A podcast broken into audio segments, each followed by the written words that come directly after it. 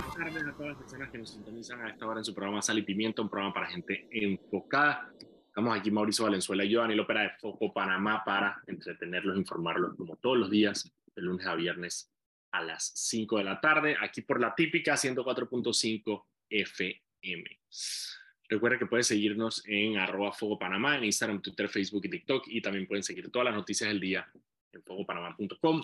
Este programa se transmite en vivo por el canal de YouTube de Foco Panamá que hay guardado y lo pueden escuchar cuando quieran en Spotify. Mauricio, lo primero que quiero decir a las personas eh, que siguen a Foco Panamá es que a raíz de los audios que hemos estado subiendo eh, de la diputada Zulay Rodríguez, nuestro sitio web ha experimentado un tráfico inusual eh, en la página y lastimosamente, bueno, aquí nosotros somos, ¿sabes?, de presupuesto, de presupuesto ajustado y familia generosa, y eso significa que nosotros no tenemos todos los millones que tiene otro medio de comunicación para ponerle aguante a su página. Así que bueno, se nos cayó la página un par de veces, pero ya estamos trabajando en eso para que no nos vuelva a suceder. Recuerde que si usted quiere colaborar para que Foco tenga presupuesto para poder eh, tener más aguante, usted puede entrar en el link eh, que está en nuestro Instagram y en nuestro Twitter. Eh, para, eh, hay una, un box de donación donde puede donarnos lo que usted quiera, la, cantidad que usted disponga mensualmente, y así nos puede ayudar a pagar el servidor. Para que no se quede sin el cuento completo, porque mucha gente se quejó de que obviamente entraba una vez la vaina y no estaba, no se había subido el, el, el, el, audio, pero bueno, lo que pasa es que sí se había subido, pero eh, la gente entró en masa a la página y no la tumbaron. Así es la vida, Mauricio, así es la vida del pobre. La vida del pobre es así. Le hicimos una encuesta en nuestra cuenta de Instagram. Okay. Sí, por si, si las personas querían más audio de su live. Uh -huh. Con un 95% ganó el sí. Esa, eso está mejor. Todavía, todavía es un poco más bajito que lo que ganó Ricardo Martinelli realizando metas en su partido un, un, porcentaje más bajito, pero definitivamente es mucho más de lo que ganó Gaby Carrizo en el PRD, así que estamos bien. Entonces, ya que nosotros nos debemos a nuestros seguidores, a las 7 de la noche vamos a estar posteando otro live. Hay más audios, hay más audios. A las 7 de la noche vamos a estar posteándolo. Así que ya saben, estén pendientes de las redes sociales de live. Es una caja de Pandora que abrimos y está. Sí, sí. Sí, pero bueno, ese es el punto de, eh, uno, ser una figura pública, estás a la merced del escrutinio ciudadano y el escrutinio de los medios de comunicación. Y dos, que eh, obviamente los temas, si han escuchado los audios, los temas que se tocan ahí, eh, a pesar de que es una, de que es una, una conversación entre Zulay Rodríguez y su esposo, para los que han seguido el caso de los lingotes, su esposo está metido en el caso de los lingotes. Y de hecho la conversación... La fue la persona que retiró los lingotes, de hecho. Todos los lingotes. Exacto. Y eh, es, parte de la investigación que lleva el Ministerio Público sobre este tema de los lingotes. Eh, así que, hey, el problema cuando tú mezclas y tú metes tus vainas eh, eh a tus familiares el en la vida El problema es cuando tú metes, exacto, cuando tú metes a tus familiares en tus maleanterías públicas, automáticamente tus familiares se vuelven personas públicas y que están abiertas al escrutinio público. Entonces, consejo para todas las personas que están allá afuera, si usted no quiere que, por ejemplo, digamos, un ejemplo hipotético, que a su esposa eh, quede en el ojo público, no la ponga de fórmula vicepresidencial de su partido.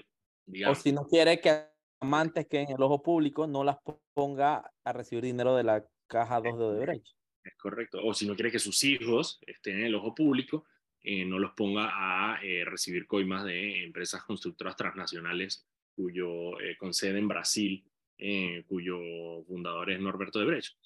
Eh, así que nada, así funciona esto, así funciona eh, los medios de comunicación, así funciona nuestra sociedad.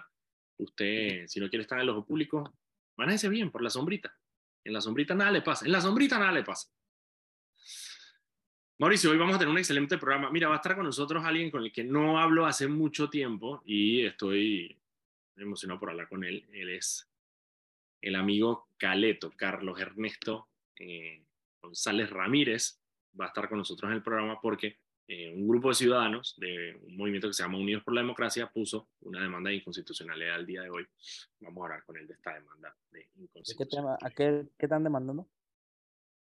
Eh, nos los va a contar, aguántate, nos los va a contar el señor Carlos Ernesto González Ramírez. Entonces, no te preocupes, él va a traer toda la información. Toda la información la va a traer. Tú relajado. Ok, ah, a ver, ¿qué has sabido, qué hemos sabido del submarino? Sigue desaparecido. Sigue desaparecido. Una de las cosas que, que, que me da mucha risa es que, parte la, a ver, ha habido varias aristas. Para los que no saben de qué estamos hablando, creo que lo dijimos ayer, lo mencionamos un poco en el programa, un submarino que estaba eh, yendo a eh, trasladar a estas personas a, perdón, eh, al, ver los restos del Titanic en el Océano Atlántico, se perdió. Y eh, llevaba, creo que, bueno, hasta ahora se sabe que lleva alrededor de cinco personas eh, en su interior y el vaina no aparece, pues, no aparece el submarino. Es un submarino bastante, ahora no se imaginan, que un submarino como el de, ¿sabe? The Hunt for Red October, ni que, ¿sabes? No, o sea, estamos hablando de un submarino nuclear, es un submarino, un submarino de, investigación. Un submarino, es un submarinín, un submarinito chiquito, donde le caen unas personas y es el tamaño, de hecho, es el, interior del submarino es como el tamaño como una minivan, más o menos. Em, así que nada, no es un submarino grande. Estas personas eh, han estado desaparecidas, llevan ya creo que son dos días más o menos eh, que desde que llevan desaparecidas, no hay muchas esperanzas de encontrarlos. ¿Y por qué? Y les voy a contar por, por qué. Resulta que obviamente todos hemos visto la película Titanic, pero el verdadero Titanic eh, lo encontraron eh, relativamente cerca de la película, o sea, creo que lo, encontraron como en los, años 80, eh, los restos del Titanic, y lo encontraron por error. O sea, no lo estaban buscando, se lo encontraron, porque de hecho, el, el, el, el dónde estaba el Titanic había sido un misterio por desde 1912 que se, que se hundió. La gente no sabía dónde estaban los restos del Titanic. Tomó setenta y pico de años encontrarlo. En el 85 encontraron. 85, exacto. Eh, entonces, claro, parte de lo que, del argumento de, de, que hay para encontrar a estas personas es, bro, si estas personas estaban buscando los restos del Titanic, que sabemos dónde están, pero si fue tan difícil encontrar el Titanic, eh, ¿qué tan difícil va a ser encontrar a estas personas? Y también se ha conocido que en la última vez que el submarino eh, se sumergió, eh, se perdió también por alrededor de un espacio de cinco horas, eh, donde el, el, crew que está arriba, que está esperando que el submarino salga a flote, no lo encontraron por cinco horas y después entonces encontraron su ubicación. Em, así que bueno, dentro de lo que cabe, las personas que están eh, ahí metidas eh, sabían el riesgo que estaban corriendo. Obviamente hay todo Tú sabes, el tema interesante que el, el, el, el, Titanic fue descubierto por una expedición liderizada por el oceanógrafo Robert Ballard, uno muy famoso, pero fue encontrado en el marco de una misión secreta de la Armada de los Estados Unidos. Entonces no se sabe realmente qué estaba buscando Ballard. Estaba buscando Ballard, exacto. Cuando se topó con el Titanic el man se topó literalmente con el Titanic. Eh, así que nada, no, no, hay mucha, no hay mucha esperanza sobre ello. Varias cosas. Uno, em, las personas que están en este submarino ah, pagaron entre 200 eh, y 250 mil dólares para, poder ser parte de esta expedición del submarino. Obviamente es un tema para gente con plata que quiere ir a ver el resto del Titanic. Eso es por un lado. Por el otro lado, hay algo particular que es que el submarino, eh, al ser un poco bastante artesanal, se cierra por afuera. Es decir, meten a las personas, el crew que está afuera, en el, que no está en el submarino, eh, con, unas, con unos tornillos, lo cierra para que puedan entonces presurizarlo, para que puedan bajar a la, eh, a la profundidad a la que está el Titanic. No hay forma de que eso sea sano, Frank. Tú no te metes en una embarcación que solo puede ser abierta por... No pueda salir. Bueno, eso es parte del tema. De nuevo, esta vaina es bien amateur. O sea, este es bien amateur este, este, el tema de este submarino. Entonces, claro, también hay un tema que quien sea que los rescate, digamos que lo rescate, digamos que milagrosamente ellos logran despresurizar el submarino, que me parece bastante complicado, subirlo a la superficie, igual tienen que tener al crew de personas que trabajan con ellos para poder sacarlos de la cápsula en la que No me parece un tema placentero, no me parece un tema ideal, no me parece una situación en la que me gustaría estar. Pero bueno, a medida que, sepamos más información sobre esto, de nuevo, es una búsqueda bastante grande que está haciendo el, el, el Coast Guard de los Estados Unidos eh, junto a otras agencias para tratar de dar con el paradero de este submarino. Seguimos en la saga del submarino. Eh, ok, ¿qué más ha pasado? No he visto nada de las, no he visto más nada internacional, así que no sé si ha pasado algo más en el mundo, Mauricio, que tú sepas. Nada, condenaron al hijo de Joe Biden por. Sí, eso también lo vi. arma sí. Y por, y por no haber pagado a tiempo sus impuestos. Nada, wow. El man no pagó impuestos por dos años, eh, debía más de 100 Los pagó tarde, los pagó tarde. Ok. No sé, es que no sé, yo los pagó tarde o no los había pagado. Bueno, porque es que le pusieron pagado, claro, lo que pasa es que el delito es evasión de impuestos. O sea que sí, exacto, no importa si los pagó tarde o no. En Estados Unidos, la evasión de impuestos, no importa el monto, se paga con cárcel. A diferencia de Panamá, donde hay una ley que dice que tienes que evadir impuestos por más de 300 mil dólares para poder ir a la cárcel, en Estados Unidos, para cárcel. Hunter Biden llegó a un acuerdo con la fiscalía y se declaró culpable. Eh, y también el tema de porte de armas, lo que pasa es que no es, no, es, tanto el tema del porte de armas, es el tema del porte de armas, siendo él que es una persona que ha sido eh, ingresada eh, repetidamente a, em, a, rehabilitación por tema de, adicción a drogas. Entonces esas personas tienen unas licencias especiales para portar armas si quieren portar armas y aparentemente... No deberían poder portar armas, no deberían poder, punto. Es que eso es lo que no sé, porque yo sé, que ellos tienen permisos especiales, pero claro, tienen que renovar, o sea, tiene, hay todo un protocolo al respecto y aparentemente Hunter Biden no había, eh, digamos, cumplido con esos requisitos, entonces también tiene ese cargo, pero bueno, así termina la saga del el hijo de Hunter Biden. Ahora, algo que hay que también eh, llamar la atención es que se le está, eh, se le está condenando por evasión de impuestos, por no impuestos. Sin embargo, parte de toda la narrativa que había alrededor del hijo de Joe Biden eh, le atribuían este pocotón de vainas que mm, al final no, no, o sea, obviamente la fiscalía no encontró indicios de eso. Tema de todo, tema de, de, corrupción, de pedofilia, de prostitución, de tráfico de drogas, de tráfico de órganos, de tráfico de niños, de tráfico de sangre de niños. Toda esta vaina conspiranoica que se inventaba, que se inventaba la derecha para tratar de, de, desprestigiar y de, y de joder a Biden al final, digo, lo, que le encuentran a él es que eh, pagó tarde sus impuestos eh, por varios años y eso le lleva, obviamente, un tema de un acuerdo con la fiscalía a la que tuvo que llegar. Porque así funcionan estas vainas. La verdad, el, punto central de la, de la desinformación eh, de los fake news es que tienen que tener un ápice de verdad para poder ser, para poder que calen. Entonces, todo el tema con Hunter, Hunter Biden eh, es que efectivamente Hunter, Biden estaba en un caso eh, donde estaba siendo investigado por delitos que eventualmente llegó a un acuerdo con la fiscalía. Esa es la parte que es verdad, pero claro, toda la parte que se pinta alrededor de eso es lo que eh, es mentira. Todo el tema de eso, o sea, el tema de prostitución, yo no sé qué, pedofilia, toda esta vaina. Pero claro, tiene que tener ese elemento de verdad para que sea creíble. Eso es lo que hace la diferencia entre, digamos, una desinformación que pega y otra que no.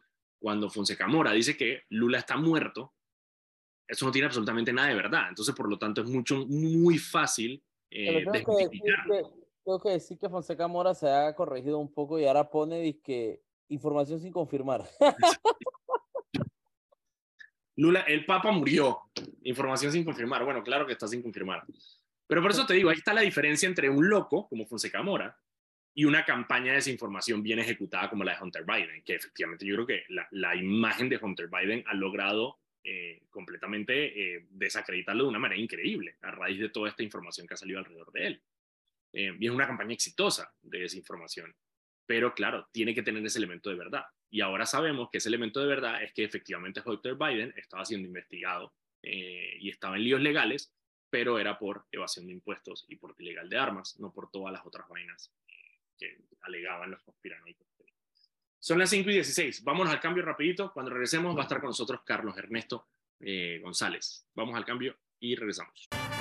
Estamos de vuelta aquí en su programa Sal y Pimienta, un programa para gente enfocada. Estamos aquí Mauricio Valenzuela y yo, Daniel Opera de Foco Panamá, para entretenerlos, informarlos como todos los días, de lunes a viernes a las 5 de la tarde, aquí por la típica 104.5 FM. Recuerda que puedes seguirnos en arroba Foco Panamá en Instagram, Twitter, Facebook y TikTok Y también puedes seguir todas las noticias del día en focopanamá.com. Este programa se transmite en vivo por el canal de YouTube de Foco Panamá, que hay guardado para que lo puedan ver cuando quieran. Y también se sube a Spotify para que lo puedan escuchar como podcast si son como yo, que les gusta escuchar sus programas de radio en podcast. Hoy nos acompaña Carlos Ernesto González Ramírez. ¿Cómo estás, Carlos? Ernesto. No sé si estás ahí ya. Hola, ¿cómo están? Bastante bien, eh, listos para escuchar. Tú eres parte de este grupo que se llama Unidos por la Democracia eh, y hoy presentar una demanda de inconstitucionalidad que me parece bien interesante. ¿Qué es esa demanda? ¿Qué están demandando? Bueno, lo que, lo que el grupo pretende es facilitar que la democracia sea lo más abierta posible y con menos eh, restricciones, digamos. Y el tribunal, eh, digo, el tribunal, el código electoral está lleno de restricciones que aplican para unos u otros. En este caso específico, porque vamos a presentar otras demandas, pero en este caso específico estamos demandando una discriminación que se da en los circuitos plurinominales en contra de los candidatos eh, independientes. El Código Electoral permite las alianzas entre independientes y partidos políticos a nivel de diputados, única y exclusivamente en los eh, circuitos unilaterales. Uninominales. Pero no lo permite en los plurinominales. Entonces, esto es una discriminación eh, para personas que están en la misma condición, eh, los, los candidatos a diputados, eh, tratarlos de una manera y tratarlos de otra los discrimina, viola la Convención Americana de Derechos Humanos también en lo que se refiere al derecho de participación en la democracia, pero además le viola el derecho a los ciudadanos de poder tener una oferta electoral eh, digamos, más robusta, si es eso lo que desean. Entonces, lo que buscamos nosotros es un sistema más justo, más abierto y que permita un mejor ejercicio de la democracia. Yo para explicar un, poquito, para explicar un poco a la audiencia, básicamente en los circuitos plurinominales, es decir, cuando se escogen a más de un diputado, eh, los partidos políticos eh, pueden hacer alianzas circuitales, es decir, en cada circuito, donde básicamente un diputado de un partido eh, es postulado en la lista del otro partido y viceversa, se cruzan. Eso nos ha dado, y es que eh, hay que entender un poco que el, problema no son, el problema no son los mecanismos, sino la, la manera en que son implementados. Esa es la manera que, por ejemplo, Corina Cano llegó a la Asamblea Nacional. Corina Cano llegó a la Asamblea Nacional porque ella estaba postulada por el Molirena, pero en ese circuito el PRD dijo, yo me voy a aliar con el Molirena y vamos a cruzar a Cristiano Adames y a Corina Cano. Es decir, Corina Cano estaba postulada en, en, la lista del partido PRD y Cristiano Adames estaba en la lista del Molirena. Eso quiere decir que a la hora de contar los votos, se suman ambos votos. Corina Cano recibió sus votos, que fueron mil y pico que tenía esa lista del Molirena, pero también se le sumaron los veintipico de mil votos eh, que eh, tenía la lista del Partido Revolucionario Democrático. Eh, es el mismo caso de Bolota en Colón, por ejemplo, que también entró por esta misma figura. El problema no es la figura, el problema es cómo se usa y quiénes son las personas, porque perfectamente podrías tener, eh, y yo creo que es el caso de lo que pretenden ustedes, que haya dos listas independientes que pueden hacer esta misma figura. Y en el caso, bueno, probablemente no tendríamos a Karina Cano, ojalá tuviéramos a alguien mejor eh, que pudiera salir beneficiado de este mecanismo. Eh, la pregunta que te hago, Carlos Ernesto, por tu experiencia y por las conversaciones que han tenido en este grupo de Unidos por la Democracia, es, ¿Por qué el Tribunal Electoral genera estas distinciones o el Código Electoral genera estas distinciones entre, estos dos, entre estas dos figuras que parecen ser iguales? Bueno, claro, no es el Tribunal, sí es el Código Electoral y esos son los partidos políticos que controlan la Asamblea. Eh, de hecho, lo que explicas originalmente, el sistema de cociente, medio cociente y residuo, se diseñó para permitir la participación de las minorías.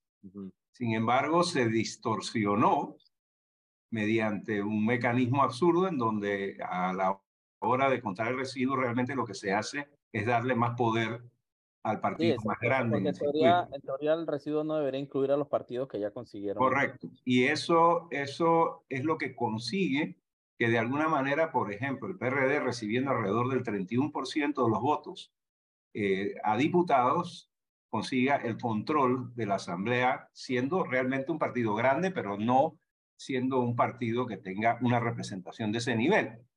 Entonces, ese es un problema que tiene el Código Electoral, que fue demandado constitucionalmente en su momento, y la Corte dijo que eso no era inconstitucional. El tema debía llevarse a la Convención, al, al Sistema Interamericano de Derechos Humanos también, porque ya no nos queda más remedio dentro de Panamá, y aquí hay una violación a los principios democráticos que nos rigen convencionalmente. Entonces, el, código está lleno de eso, pero en este momento nosotros nos enfocamos en este punto y le hemos pedido a la Corte Suprema de Justicia que, como una petición especial, que falle antes del 31 de julio, que es la fecha en que se cierran eh, las alianzas o que se deben de hacer las alianzas. Si nosotros no tenemos un fallo en tiempo, vamos a tratar de conseguir una medida de protección en la Comisión Interamericana de Derechos Humanos. Y una pregunta, Carlos Ernesto, para los que, como yo, que no somos abogados, eh, con el tema de la, de la inconstitucionalidad, ¿qué es lo que uno demanda? O sea, uno demanda el código electoral, demanda el artículo, demanda, porque eso tiene una, una manera muy específica de presentarse, ¿no? Correcto, sí, hay, hay, eh, en principio no hay mucha formalidad en la ley, hay formalidad que se ha inventado a través de los tiempos la, la Corte para poder presentar estas demandas. Y es una de las formas de no admitirlas en eh, pero nosotros, sí, nosotros básicamente lo que estamos pidiendo es que eh, se elimine la frase en una circunscripción uninominal en el artículo 300 del texto, 370 eh, del Código Electoral. Ese artículo es el que habla de eh, las alianzas permitidas y dice que solamente son el uninominal. Nosotros pedimos que se quite eso para que sea en todos los, eh, en todos los circuitos. O sea, al darle la parte específica de uninominal, quedaría abierto entonces los circuitos y que aplicaría para todos. Correcto. Ese es, el, ese es lo que estamos apuntando. Esperamos que la Corte comprenda la importancia de una decisión antes de las elecciones para que ampare al ciudadano, cosa que no sucede con regularidad, pero que hay ocasiones en que lo ha hecho. Entonces, eh, esperamos que eso suceda en esta ocasión. Sí, porque yo recuerdo la última vez que recuerdo una demanda de este tipo, digamos, a nivel electoral, fue cuando se demandó eh, la, la, postulación de Marta Martinelli eh, como vicepresidenta de la fórmula de José Domingo Arias en el Cambio Democrático en ese 2014.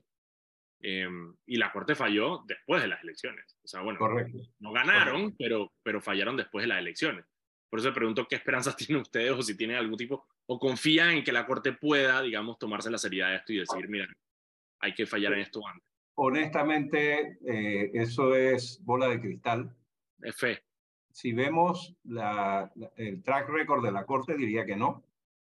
Sin embargo, uno nunca sabe si en efecto en esta ocasión eh, funcionan en beneficio de la población ¿no? y de sus derechos más básicos en materia democrática.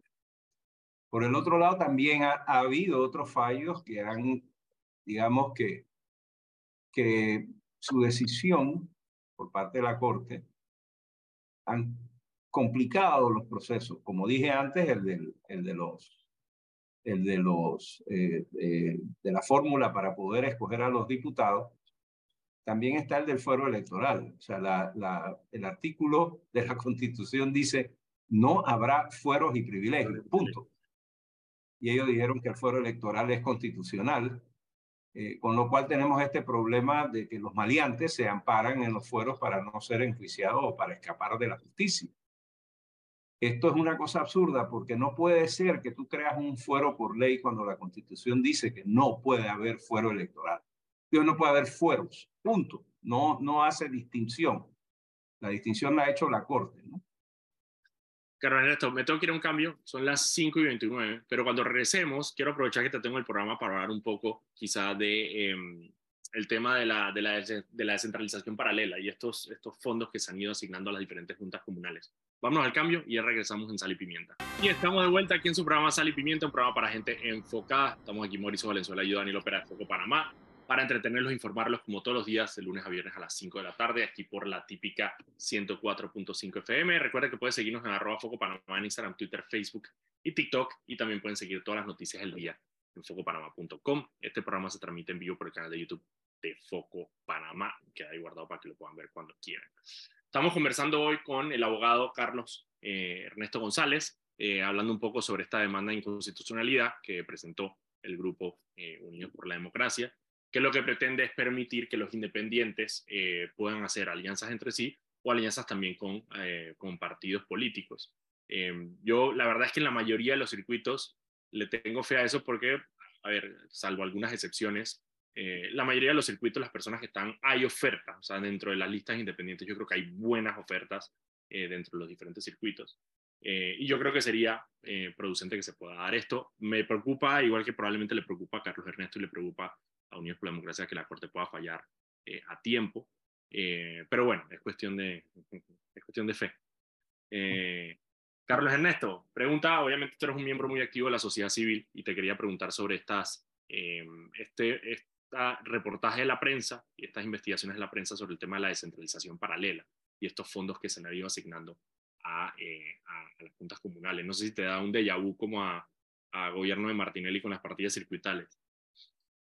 Bueno, el tema, el tema de la, del uso de los recursos públicos para campañas políticas está expresamente prohibido en la Constitución eh, y el uso de ellos fuera del día de las elecciones es una manera de hacer trampa en las elecciones. Y este es un tema que, que requiere algún grado de, de actitud positiva o, o, digamos, proactiva de parte de las instancias de control que tiene el país. El problema de fondo realmente está allí. Las normas vigentes están. Hacerle frente al uso de recursos públicos para hacer proselitismo político está prohibido en un montón de leyes. En la Constitución es delito electoral y también es un delito ¿Por qué eh, nunca se logra condenar a nadie por eso? Bueno, la impunidad es precisamente el problema que tiene el país y es la razón por la cual los fondos de las partidas circuitales ahora son... Mira, cuando, cuando Mireya acabó con las partidas circuitales, por mi mente pasaron dos cosas. No van a desaparecer, se llamarán otra cosa, pero no van a desaparecer, pero le van a dar más poder al presidente, porque es el Ejecutivo el que va a determinar para dónde va el dinero. Entonces, eh, eh, quitaron una maleantería por otra, pero en la que le da más poder al Ejecutivo y le quitaba poder a los legisladores. Y ayúdame, obviamente. No son malas, pero una es peor, en mi opinión.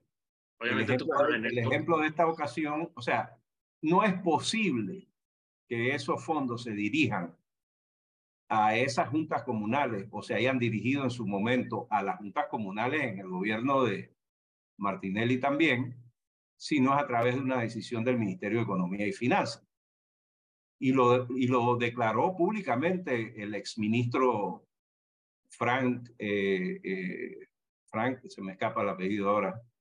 Frank de Lima. Eh, Frank de Lima, que era ministro de Economía y fue el que dijo cuánto habían dado, eran 500 millones en esa ocasión, que se repartieron por decisiones políticas. 500 millones con los que hubiéramos terminado el puente y un montón de otras cosas más que no hemos podido terminar. Este es el país de la piñata, de la piñata de los recursos públicos y de la impunidad. Y aparte incluso todas esas decisiones políticas, porque obviamente, y, y, Carlos, en esto tú tienes más edad quizá para, para que nos, si te acuerdas, pero yo tengo entendido que esa eliminación, por ejemplo, de las partidas circuitales de Mireya Moscoso fue en medio de una pugna política, o sea, fue una decisión política en un enfrentamiento con la Asamblea Nacional. Es correcto. Eh, entonces, claro, o sea, la decisión de quitarlas es una decisión política y después la decisión de darlas también. O sea, siempre han sido una, ficha de canje para tener relaciones buenas o malas con la Asamblea Nacional. Mira, es que además aquí hay, aquí hay, aquí hay unos enredos conceptuales gravísimos. ¿no? Primero, las partidas circuitales se regularon. Obviamente el legislativo no tiene ninguna función ejecutiva, lo prohíbe la constitución, pero aprobaron una ley para que eso sucediera. Ahora utilizan el régimen municipal, que es un régimen distinto del Estado. aprovechando la legislación de descentralización, que, que también es un mecanismo ya de por sí, como ha sido diseñado, de control del Ejecutivo sobre los municipios. Entonces, nosotros tenemos un problema de diseño institucional que no hemos resuelto. Viene desde la dictadura. De hecho, el diseño institucional que había en el 46 era mejor. Este diseño institucional es más autoritario y el del 46 era autoritario también. Nosotros no hemos tenido realmente diseños institucionales libres. Eh, desde, desde 1904 venimos con una constitución calcada de la constitución centralista de Colombia, cuando Panamá era el país que más había peleado por la autonomía y la independencia de las regiones, nos convertimos en los más centralistas. Ese centralismo ahoga, ahoga la democracia, ahoga la libertad de los ciudadanos y elimina los pesos y contrapesos que son indispensables para que una democracia funcione apropiadamente y no exista impunidad. Cuando tú permites que tu sistema tenga como objeto, o, o sea, parte del sistema, la acaparación de poder público por una persona, ese sistema no es democrático y no es un sistema que va a funcionar con un Estado de Derecho, a menos que la persona que acapara ese poder desee que eso pase. Claro, voluntariamente reniegue de ese poder. Nosotros tenemos sistemas de, de, de, de, dictadores o de, o de presidentes autoritarios electos cada cinco años.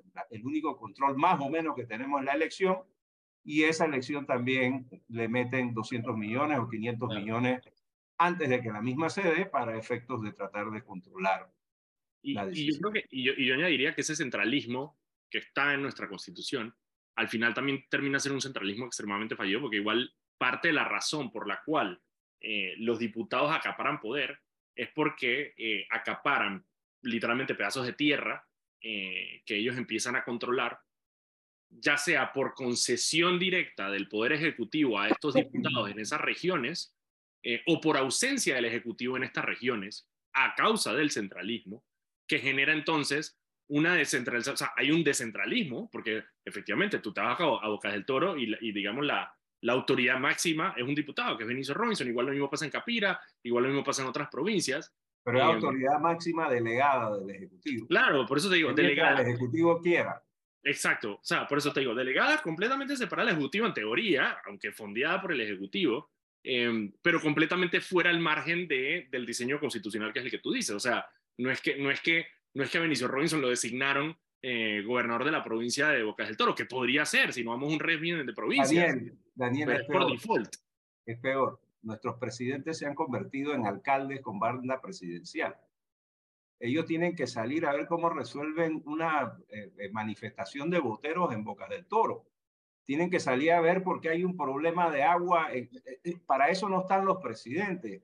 Por eso es que nosotros hemos ido perdiendo presencia a nivel internacional y somos realmente un país del que se ríen, porque no tenemos una visión de país en el entorno de las naciones, en el entorno de la realidad del mundo, en el entorno del derecho internacional público y los países pequeños que no conocen y defienden el derecho internacional público están a dispensas de los poderosos, como nos han pasado con las listas y demás cosas.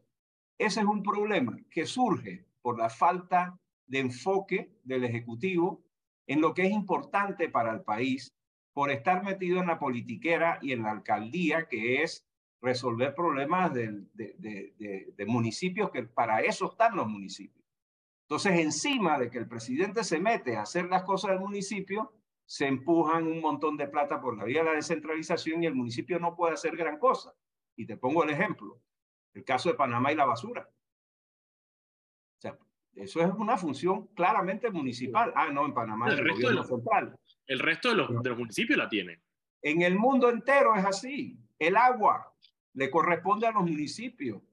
En Panamá está centralizada. Entonces tú tienes el problema en Arraiján, en Chorrera, en, en Azuero, sin agua. Ese es un problema que tiene que resolver la gente que está en la comunidad y en el municipio. No puede hacerse desde Panamá.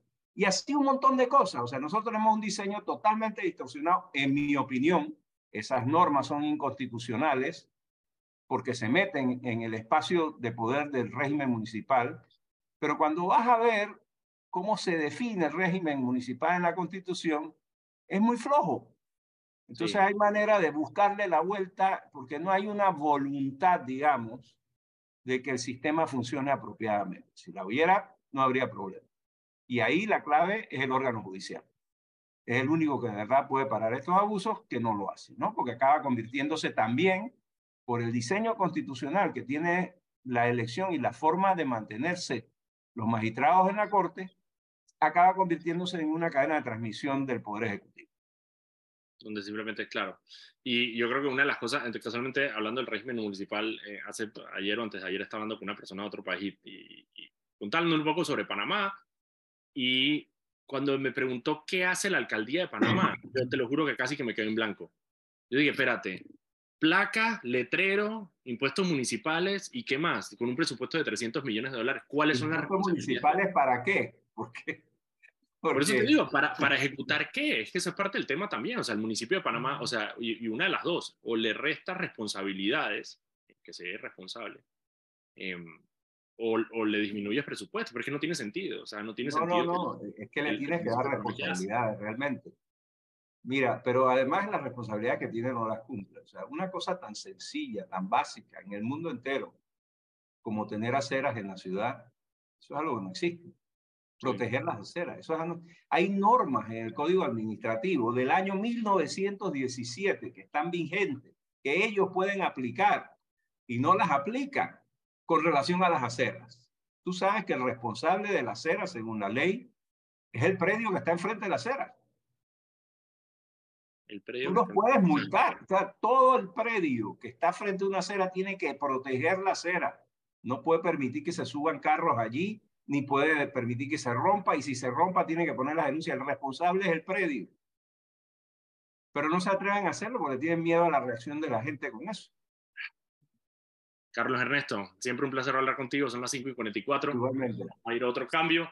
Muchísimas gracias, estoy pendiente de ese, de ese fallo y bueno, si tienen algún tipo de otra noticia eh, o avance sobre lo que pueda pasar con esa decisión del, de la Corte Suprema, de vuelta aquí en su programa Sal y Pimiento, programa para gente enfocada. Estamos aquí Mauricio Valenzuela y yo, de Foco Panamá. Como todos los días, de lunes a viernes a las 5 de la tarde, aquí por La Típica, entreteniéndolos, informándolos. Recuerda que pueden seguirnos a Foco Panamá en Instagram, Twitter, Facebook y TikTok y pueden seguir todas las noticias en focopanamá.com. Y este programa se transmite en vivo en el canal de YouTube de Foco Panamá. Mauricio, noticias. A ver, poco a poco. Uno, Patria Portugal. Ex era hora, Frank, ya era hora de esa vaina. ¿Cuánto tiempo llevamos nosotros hablando de eso? Tú y yo en este programa hablando de eso. Cinco años condenado. Sushi, a meses, años, quizás yo creo que más de un año llevamos hablando diciendo Padre Portugal está condenada, está confirmada la condena, se le negó la en la Corte Suprema de Justicia porque sigue libre. una audiencia y la agarraron en la misma audiencia. En la misma audiencia la agarraron, negaron eh, algunos de los recursos que había presentado e inmediatamente la pusieron entonces a disposición de las autoridades para que cumpla su condena de ocho años. Eh, Patria Portugal. Ahora faltan Mario Kennedy, Ramón Ashby, Pedro Moro. Eh, ¿Quién es el otro? Joira Perea, César Caballero, falta todavía, falta todavía algunos, pero bueno, uno a la vez, uno a la vez. Uno si pudieran hacer esto con Patria, ¿por qué no lo hacen con, con Ashby? Bueno, en teoría, eso, en teoría lo que pasa es que, claro, el proceso de, de Patria iba más adelantado. Recuerda que parte de lo que, parte de la vaina que a mí me vuela la cabeza es que, a ver, sí, siempre se legisla en materia penal em, con el entendimiento de que em, las leyes eh, y las modificaciones que se hagan a la ley tienen que beneficiar al reo. ¿Por qué? Porque en realidad el reo es una persona dentro de lo que cabe vulnerable ante el sistema y el sistema tiene que ser de alguna manera eh, no solamente justo con el reo, em, pero también se entiende que es una persona en contra de un aparato. Eso es lo que me han explicado los abogados. Obviamente, esto yo no, soy, no soy un comunicador, yo comunico parte de lo que he hablado con otras personas. Em, entonces, a raíz de eso, para este tipo de, situaciones que no son condenas, eh, hay muchísimos recursos que el reo puede utilizar para poder tratar de que se, se vaya, piensa esta vaina como filtros, como filtros de, como de arena. Entonces, eh, la condena, la primera condena, eh, está listo, entonces el reo tiene la posibilidad de apelar, porque uno no sabe, en esa primera condena pudo haber, eh, pudo haber habido errores, pudo haber habido errores en, el juicio, entonces el sistema tiene estos mecanismos para decir, ok, el reo dice que hubo errores en, esta, en esto, vamos a revisarlo. Después de eso está entonces la Corte Suprema de Justicia, que es el último que revisa y dice, ok, vamos a darle un revisón más a esto porque lo que no queremos es que haya personas inocentes eh, siendo condenadas. El problema de eso es que, claro, las personas al final eh, utilizan todos estos mecanismos para retrasar o para tratar de, obtener eh, algún tipo de, de, favorecimiento en la justicia. Y ha pasado, ojo, y ha pasado, y efectivamente, por ejemplo, en el caso de Mochilas del PAN, al final la Corte Suprema eh, tomó la decisión de cerrar definitivamente el caso. Eh, analizaron, lo vieron, había, había habido un sobreseguimiento, después una anulación de ese sobreseguimiento, y al final la Corte Suprema de Justicia dijo, hey, aquí no hay nada que hacer, está listo, este caso se cerró, listo, ya no hay nada que hacer. La Corte Suprema de Justicia dijo que en ese caso ya no hay nada más que hacer. El problema de eso es que ante la persona que condena, Em, están entonces todos estos mecanismos que la persona puede utilizar.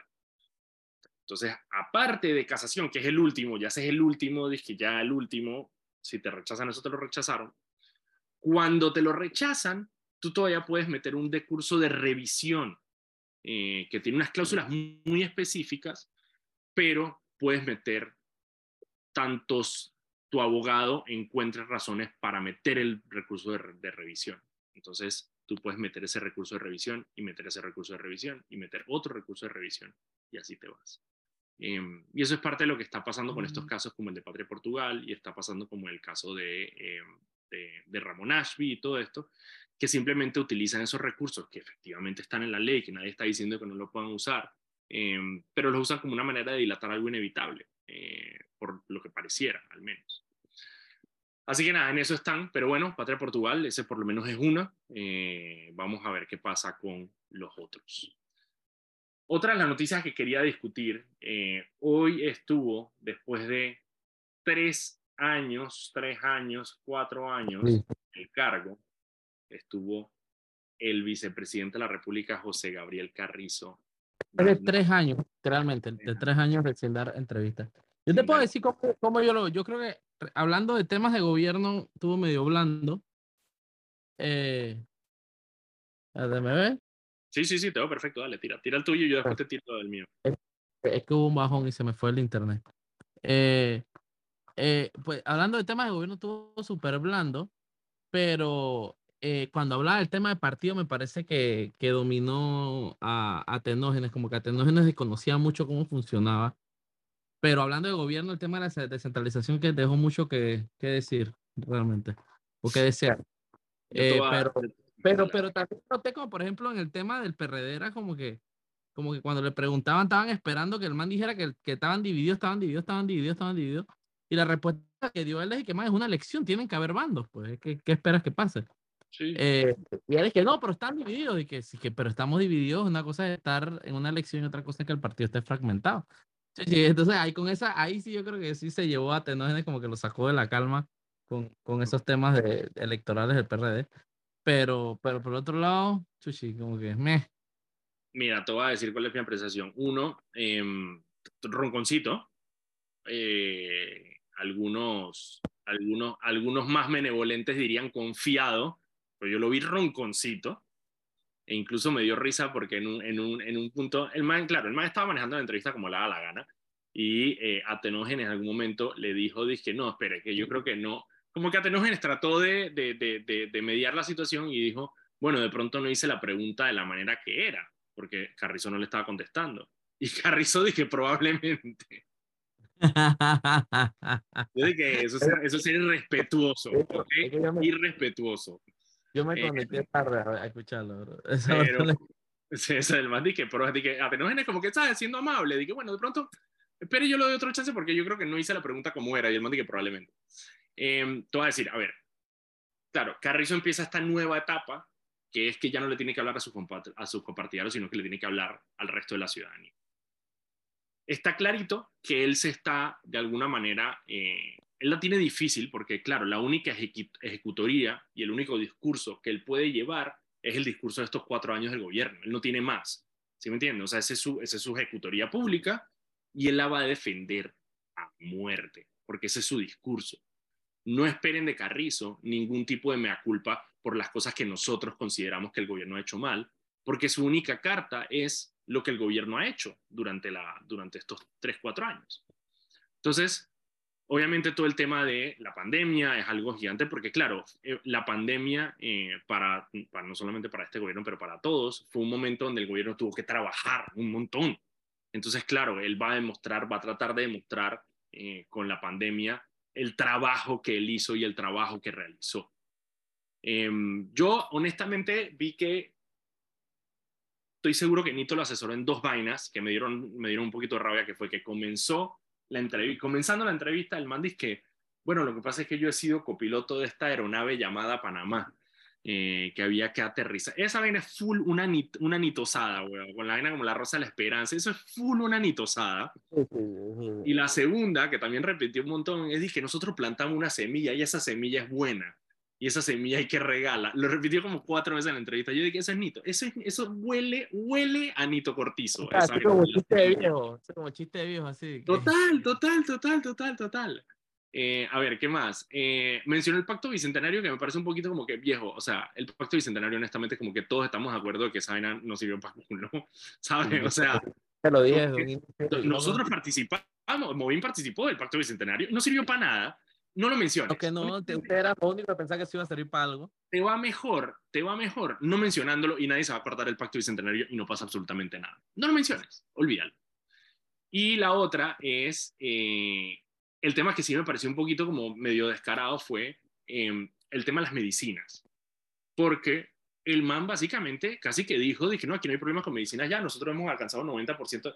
Señor, esta semana hubo protestas escalinatas de la Caja del Seguro Social porque no hay medicinas para, para, para, pacientes con enfermedades crónicas. Entonces, como que tratar de, eso sí me parece un poquito descarado por, por el tema muy sensible y sobre todo por lo que acaba de pasar con el oncológico. Entonces, como que salir a decir que no, no, no hay problemas con las medicinas, eh, no sé, me pareció un poquito arrogante esa fuerte de más. Em, y el man seguía repitiendo que yo tengo que ver si eso, porque no, no me parece que sea un mensaje efectivo, eh, pero él repitió varias veces que parte de la vaina de ellos era defender la institucionalidad y la democracia, la institucionalidad de la democracia y la institucionalidad de la democracia. La seguridad eh, jurídica, habló mucho de... Seguridad jurídica, bueno, con el tema de los medicamentos, el argumento de él es, hey, hay 300 empresas que tienen esos contratos con la Caja del Seguro Social, los manes no están cumpliendo, pero no los puedo echar. Entonces, porque si los he hecho, estarían cumpliendo la seguridad jurídica por lo tanto, yo tengo que esperar a que esos contratos venzan para entonces poder hacer, digamos, las compras que yo podría hacer controladas y que no le roben a la ciudadanía los medicamentos, bla, bla, bla. Pero sí, repitió mucho ese tema de la seguridad jurídica. Eh, habló mucho de la justicia también. Ellos sacan pecho por el tema de las magistradas que, que nombraron. Eh, y también fue como que un tema. Pero sí, me pareció, eso fueron como que mis impresiones de la, de la entrevista. Eh, yo creo que tiene un reto muy grande. Yo creo que por eso lado hay que darle crédito a este gobierno. Las magistradas que nombró, yo creo que se ha sentido. Hay un antes y un después de la justicia en este país. Yo, mira, bestialmente, abismalmente. Yo esa no se lo voy ni negar. Y yo creo que ese es un eso que si yo fuera ellos, yo usaría eso como carta todo el tiempo. Mira, yo utilizaría dos cosas que yo creo que este gobierno ha hecho bien y honestamente, no soy asesor de ellos, así que no tengo por qué darles consejo, pero Em, el tema de la justicia, que yo creo que, que, efectivamente hay un antes y un después, em, y el tema del plan Colmena. El plan Colmena es un, es un buen producto gubernamental, que es em, intervenir los 600 eh, corregimientos más pobres del país eh, y los, le hacen una intervención. Lo que pasa es que, claro, yo que soy comunicador y que me paso medios todo el día, yo no sé verdaderamente qué implica eso, ni qué está implicando. Yo sé que hay todo un tema de, de, infraestructura, hay un tema de agro y hay un tema de, de, muchas otras de viabilidad que también está haciendo con el plan Colmena. Me parece que no le han sacado el jugo lo suficiente, porque honestamente me parece, y yo me acuerdo que una vez que lo hablé con Sabonge, eh, Sabonge me dijo, yo le dije como que, bueno, porque este gobierno le ha dado prioridad, no le ha dado prioridad, digamos, a grandes, eh, como que a grandes proyectos de infraestructura por el Ministerio Público, como el eh, Ministerio de Obras Públicas, como se hicieron otros gobiernos. Y él me dijo eso, me dijo, lo que pasa es que aquí se ha enfocado mucho en hacer caminos para el tema del Plan Colmena. Yo honestamente no tengo ni idea. Em, eh, Así que bueno, responsabilidad de ellos por no comunicarlo bien, pero esas son dos vainas que para mí yo sacaría pecho a este gobierno, pero Carrizo, digo, se enfocó en eso, se enfocó en el tema de institucionalidad de democracia, eh, le tiró su par de pullitas a Martín Torrijos, cada vez que Martín Torrijos hablaba, eh, le hablaban de Martín Torrijos, decía que él estaba suficientemente grande como para hacer, eh, ¿sabes? Como para hacer lo que le diera la gana, que me parece un poquito medio fuerte esa frase, pero la usó varias veces. Sobre Zulay Rodríguez ni siquiera, ni siquiera dijo absolutamente nada. y él sí los criticó por, por, por correr por fuera del partido, y él dijo, eso no, eso no es institucional. O sea, ser institucional es correr dentro del partido. Yo, eh, yo, yo vi que como al final lo que, le, lo que cuando le preguntaban por, por, porque si estaba fragmentado por esas personas, no sé qué, él dijo que más son personas que ni siquiera se sometieron, quisieron someter. Claro, y los criticó mucho por eso. Entonces, digo, él dice, si hubieran estado tan seguros de que ellos ¿por qué no fueron a una elección primero? Y, y bueno, por eso digo, cuando hablan del tema del PRD, yo lo vi muy, muy dominante. bueno, eh, ojo, el tipo acaba de ganar una elección. Y, él, y, y, parte de lo que él dijo es, hey, no importa, no importa quiénes hayan ido a votar, quiénes no hayan ido a votar, yo soy el representante de esos 700 mil miembros que tiene el PRD y tiene toda la razón. Él va a ser el candidato presidencial del PRD. O sea, no importa si sacó 200 mil votos, no importa si Cristiano, que sí, no, importa, él va a ser el candidato.